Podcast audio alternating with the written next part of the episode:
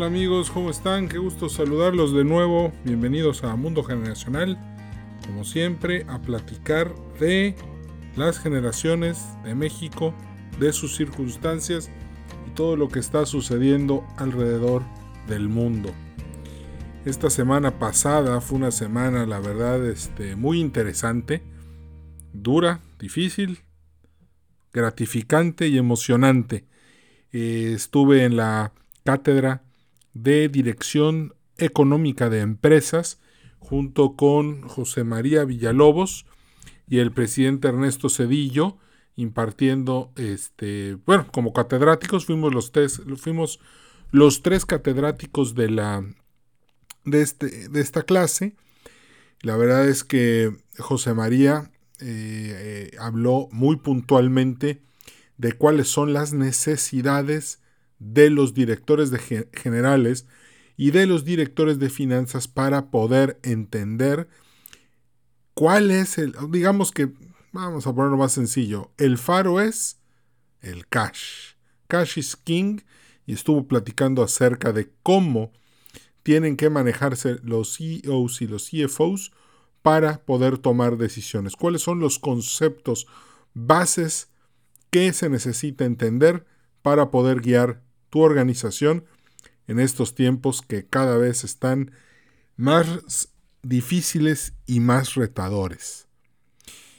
Por otro lado, la cátedra del doctor Cedillo fue algo fuera de serie, impresionante, maravilloso.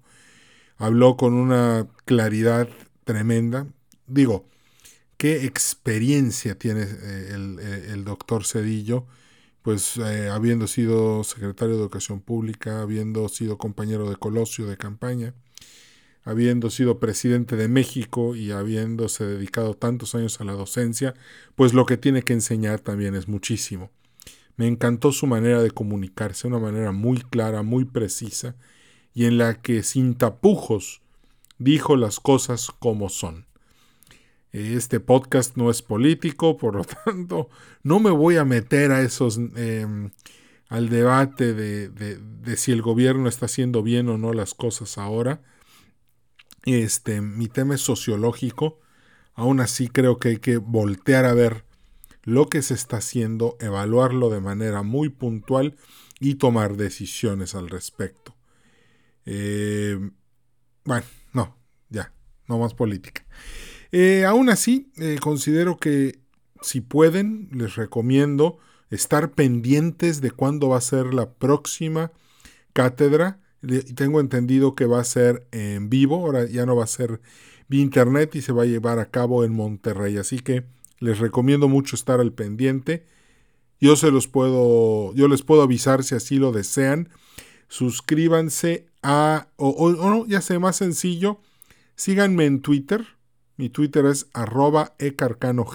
Síganme ahí, yo lo sigo de regreso y así ya podemos estar en confianza. O también te recomiendo el Twitter de este podcast, que es arroba. Y sí, te recomiendo, ese, eh, publico en los dos, publico muy parecido. Y muchas de las frases y de los comentarios que digo en este podcast, después los publico en Twitter para que la gente pueda leerlos y estar que no se le olvide y, puedas mantenerse en forma para eh, eh, seguir pues con la corriente de todo lo que decimos y publicamos aquí en el, en el, en el programa. Hoy vamos a, bueno, no se les olvide seguirme, ¿ok? Y la otra, mucha gente me ha dicho que, que le recomienda el podcast a sus amigos y que les gusta y que se suscriben. Bueno, no olviden suscribirse, no importa si están en iHeart o están en Apple Podcast o en Spotify. No importa dónde, suscríbanse y este, estén pendientes de cada vez que se publica algo. Al mes publico entre tres o cuatro programas. Bueno, ese no es el, tema de hoy, no, no va a ser el de Dirección Económica de Negocios, puesto que el programa pasado de eso se trató. Entonces vamos a dar un cambio drástico y vamos a hablar de algo que he estado notando, eh, como que ha estado regresando a mí, creo que por eso es importante hacer un programa. Hoy vamos a hablar de las vivencias y de las experiencias.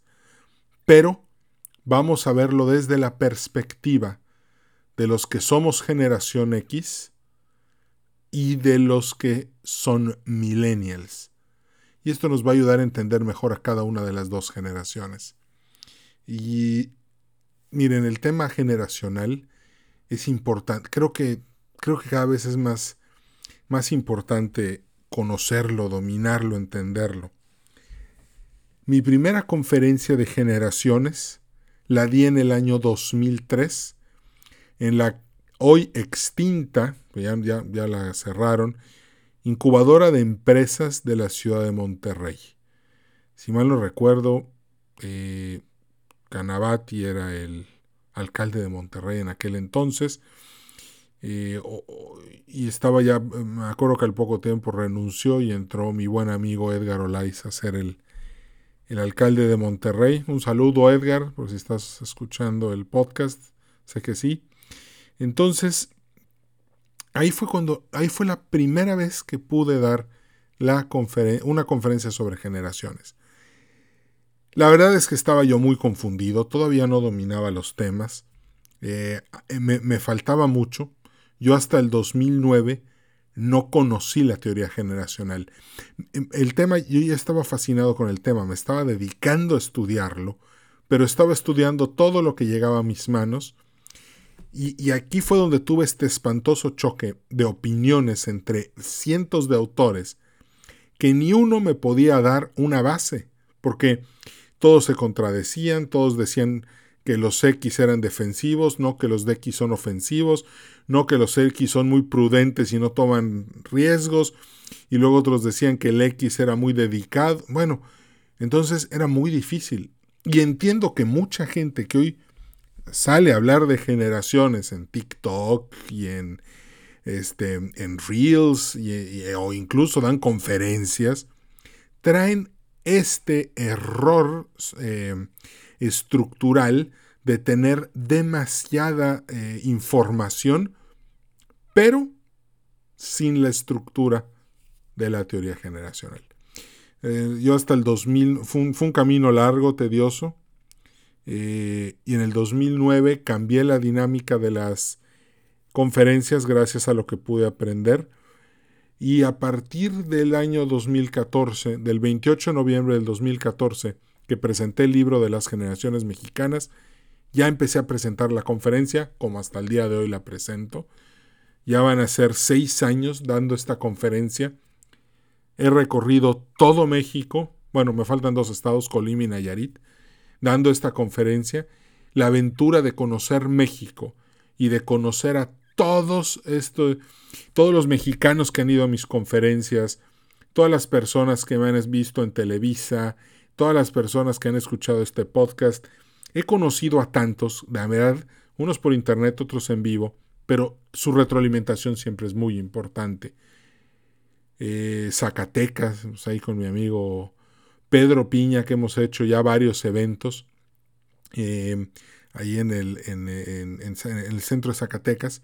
Y, lo, padre es que nos quedamos a platicar después de la conferencia siempre, un grupo se queda, intercambiamos, intercambiamos eh, experiencias, aventuras, y la verdad es que esto es muy bueno para, para formar todavía de una manera más estructurada la teoría generacional de México. Otra cosa es, por ejemplo, bueno, igual y esto incluye unos viajes maravillosos porque muchas veces eh, me ha tocado que me invitan a comer o me invitan a cenar. Por ejemplo, mi amigo Misael una vez, no, no, no, no, es que preparó un asador. Bueno, eh, eh, nunca había yo visto algo así cordero, arracheras, tuétanos. Bueno, no, no, no. Era un asador, se los juro. De hecho, tomé fotos. Eh, habían tomahawks y era una cosa maravillosa. Y eso es algo que agradezco mucho porque este, esa convivencia y la cantidad de amigos que he hecho gracias a esto es algo fuera de serie. También este, es muy es muy padre eh, trabajar con, mi gran amigo pues, Rodolfo Bello, eh, trabajar con Fernando y con Blanca en Ticketopolis, maravilloso. Trabajar en neurofinanzas con Cristina Suara, hacer equipo con el Colegio de Negocios Internacionales, eh, toda la gente que se acerca a platicarme sus experiencias. Hoy leí algo padrísimo. Una chava, es economista, se llama Aida. Ella, este, eh, ahorita decidió, tiene 42 años y decidió volver a empezar, pero desde, no de ceros, sino desde toda la experiencia que ella tiene. Está estudiando contaduría otra vez, eh, regresó a la universidad y está luchando por salir adelante. Eh, le digo, muchas felicidades. Es, que eso es ser X. Eso es ser X. la generación X en México, años de 1960 a 1982, es, porque somos, somos una generación muy fuerte en lo individual. Y, me contó una historia muy interesante de cómo lidia con sus sobrinos, con sus alumnos, este, con el niño con el que tiene que tratar, todo, todo esto mezclado la verdad es que su aproximación es práctica, es sencilla, es eficiente, es económica. Y es una chava que, que, da gusto saber que allá afuera hay gente que está haciendo bien las cosas, gente que no ha dejado de prepararse, de trabajar y de salir adelante. por ejemplo, eh, aquí en Mérida, pues este, mi amigo Luis Quijano me invita siempre a, dar conferencias y, convivo con personas de Mérida, la verdad maravilloso. Si no conocen Mérida, están invitados. Se los recomiendo muchísimo, es un lugar que, vale la pena conocer. Cancún, muy padre, recientemente estuve en Campeche también, estuve dando conferencias, padrísimo. Me invitaron a, a, dar una conferencia a una maquiladora, me la pasé re bien. En el hotel nos dieron una recepción fuera de serie, increíble, padrísima. Llevé a mis papás, puesto que este, para que igual pasearan un poco, los dos estaban felices. Es muy padre. La teoría generacional le da mucho valor a la gente. La teoría general, cuando la gente la escucha, yo siento que entienden muchas cosas. Y esto es a lo que quiero llegar. La teoría generacional, cuando conoces lo que le tocó ser a tu generación, sobre todo en la infancia, y entiendes que todos estaban igual que tú, viene un punto interesante porque te reconcilias con tu pasado. En el momento en el que la teoría generacional te dice, viviste esto, que fue duro, fue difícil, fue horrible, pero fíjate cómo hoy esas vivencias, ya convertidas en experiencias, son lo que te hace fuerte son lo que te hacen ser lo que puedes ser hoy. Estoy hablando de la generación X, que es una generación que tuvimos una infancia, la verdad, bastante difícil, muy retadora, en la que tuvimos que tener un proceso de, de un proceso de maduración acelerada. Así, así fue nuestra, nuestra infancia, ni modos, así nos tocó. Pero fíjate, qué padre, porque gracias a eso este país no ha colapsado. Gracias a la generación X y a su pragmatismo, a la fuerza que tiene, a su manera de vivir, a su manera de actuar, a su manera de tomar decisiones, este país sigue vivo. No es el gobierno, ¿eh? Para nada, lejos. De hecho, yo considero que el gobierno mexicano, no estoy hablando de la, de la transformación actual, ni estoy hablando de los gobiernos anteriores. Yo estoy hablando del gobierno de México. Probablemente desde que los X entramos al área laboral del 2000, probablemente hasta ahorita. Creo que perdimos una gran oportunidad, lo he dicho antes, de, haber, de no haber impulsado a la generación X para que saliera adelante. En lugar de castigarla y partir de la desconfianza para tratar a los negocios X, se debió de haber impulsado ese talento mexicano para que se lograran nuevos, para conquistar nuevas fronteras. El tema es que hoy la generación X ya estamos, ya no tenemos la juventud de antes, tenemos la sabiduría, vamos a seguir moviendo al país, claro que sí, pero necesitamos que las reglas mejoren. México tiene que ser un país que, que, que cuando se diseñó el ciclo histórico actual, se basó en la desconfianza. Acuérdense de cuántos papeles tenía que cargar un mexicano que quería salir del país. Bueno, tenía que llevar hasta su acta, eh, su credencial de, su cartilla del servicio militar. Exceso de burocracia. ¿Por qué un gobierno pone exceso de burocracia? Porque tiene un exceso de desconfianza en sus ciudadanos. Dije que no iba a hablar de política, pero ya no me aguanté. Y entonces, ¿qué pasa? Esa misma desconfianza termina trabajando en contra de todos. Hoy el país sería mejor si esa paria de presidente que tuvimos llamado José López Portillo no hubiera nacionalizado la banca. La cambió, de, la nacionalizó, la arruinó, la cambió de manos, malas decisiones y hoy los X y los millennials vamos a estar pagando Fobaproa durante muchísimos años. Y la el Fobaproa no es culpa del que hizo el Fobaproa. Es culpa del imbécil que nacionalizó la banca porque se creía la reencarnación de Quetzalcoatl. Se sentía un dios que iba a salvar a México. Lo único que salvó, pues ni su reputación. Yo de hecho esa avenida que se llama José López Portillo en Cancún, yo le hubiera cambiado de nombre desde hace mucho. No puede, no, no puede haber una avenida con el nombre de la persona que arruinó este país. Pero bueno, fin del tema político. Volviendo al tema de, las vivencias y las experiencias. Una en, en, las conferencias esto siempre lo menciono. Lo menciono de una manera muy ligera, porque como no es el tema, lo tengo que explicar rápido en cinco minutos. Pero siempre le digo a la gente que es una vivencia. Muchos me dicen una experiencia. No.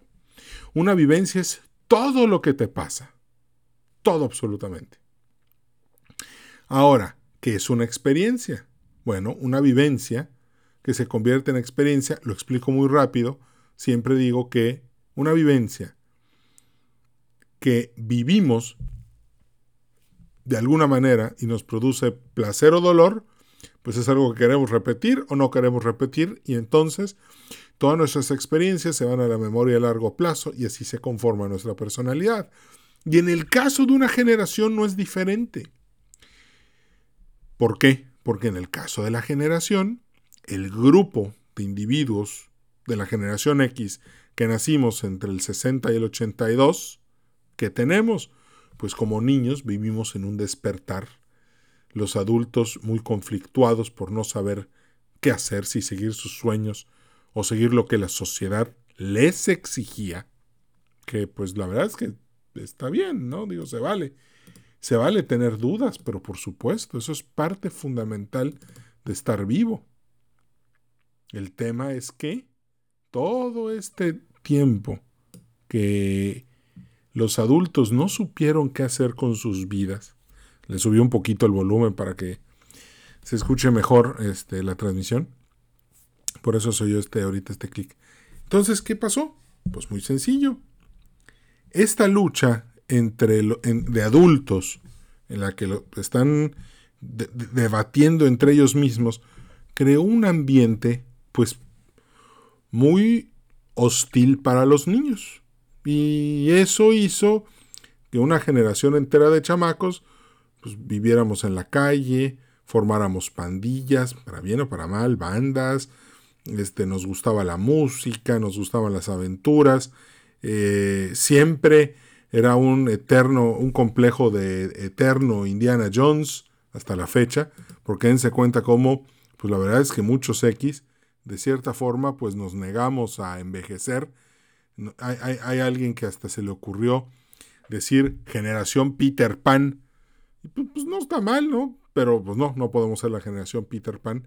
Este, el nombre no cuadra, pero somos la generación X. Entonces, la vivencia, por placer o por dolor, se convierte en experiencia y el cúmulo de experiencias es nuestra personalidad. Vámonos al año 1990, cuando se hablaba de la generación 20 something, portada de la revista Times en, 1990. Eh, Recuerdo que, tuve la oportunidad de verla, por eso me impactó tanto. Vi esa, esa portada de la revista, la pude, la pude ver, la pueden googlear. Y y el desarrollo editorial, no de esa nota, pero de las notas en general, 20 something, era de que la X éramos una generación mala. Una generación desobligada, sin ideales, una generación que, que no nos podíamos comparar con la generación de la primavera de Praga. Y pues, pues no, o sea, éramos, somos otra generación. Una generación que estaba en el parque con sus amigos, llevábamos una grabadora a todos lados, y en esa grabadora siempre poníamos música.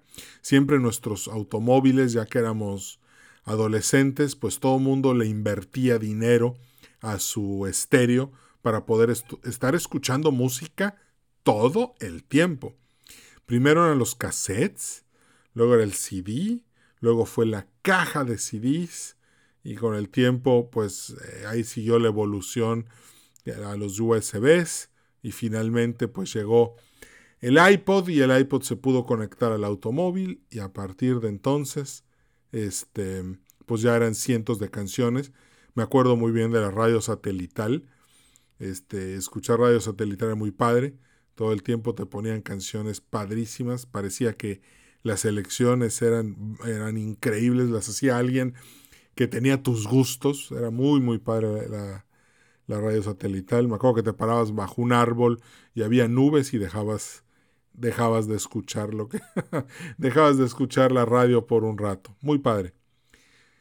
Bueno, ¿qué vivencias, qué experiencias están en la generación X hoy? están una actitud pragmática, económica y de claroscuros. Esa es nuestra experiencia y nuestra personalidad como generación. ¿De dónde viene ser una persona de claroscuros?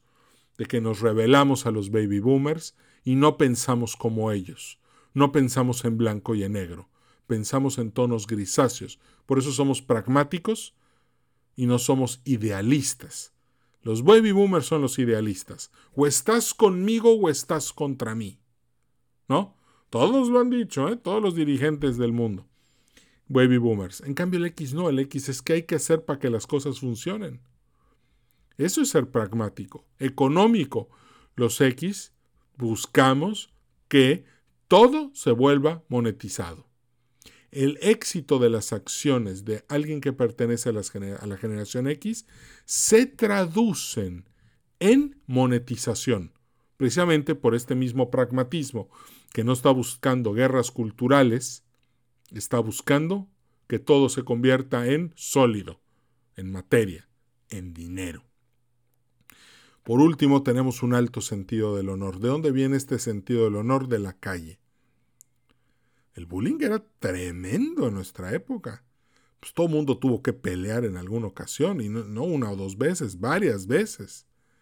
Y si no peleabas por gusto, peleabas por obligación o por entrenamiento, porque a todo mundo lo, inscribieron en karate, lo inscribieron en boxeo, en aikido, en taekwondo y en todas las cosas que se puedan imaginar de defensa personal. Y estaban todos los chavitos este, de la generación X estudiando cómo pelear y defenderse. Claro, y eso nos hizo una generación mucho, muy individualista. De hecho, somos la generación más individualista de todas. Somos tan individualistas que somos muy anti-institucionales. La generación X es la menos institucional de todas. Y ese, en ese enfoque arrancamos nuestra carrera laboral en un enfoque en el que nos denigraban o nos veían, no, no nos denigraban, pero sí nos veían menos. Sin embargo, estas tres cualidades de las que hablo nos convirtieron en la generación más emprendedora de la historia del siglo XX y del siglo XXI. Somos la generación de emprendedores. Cuando voy a las universidades a dar pláticas, demasiados directores me dicen, Oye, Edwin, los millennials no son emprendedores. Y yo, claro que no. Los millennials son socialistas. Son socialistas. No les interesa nada que implique riesgos. Tengo un amigo, sin agraviar, como dicen, que me acuerdo que se tiró de todos los bongis y de paracaídas Y, le digo, oye, eh, una vez hablando con él, le dije, ¿estás buscando la muerte? Me dijo, no, no, no, no. Es parte de la diversión, de la adrenalina. Y sí, me gusta ver a los ojos a la muerte y aquí sigo vivo. Y mi cuate sigue vivo. De hecho, ahorita anda metido en la política. Anda en el Partido Acción Nacional ahí, armando grillas. Pero, eh, bueno, eso es, eso es lo importante. Eso somos lo que somos. ¿Por qué al no haber institucionalidad, pues esa es la forma en la que nos comportamos. Ahora, ¿qué está pasando con los millennials? Lo mismo, pero más barato. No, es cierto, no más barato. Lo mismo, pero diferente. Están entrando de lleno a trabajar. Esta década pasada, entre el 2000 y el 2020, empezaron con todo sus carreras profesionales. Ya no son niños, ¿ok?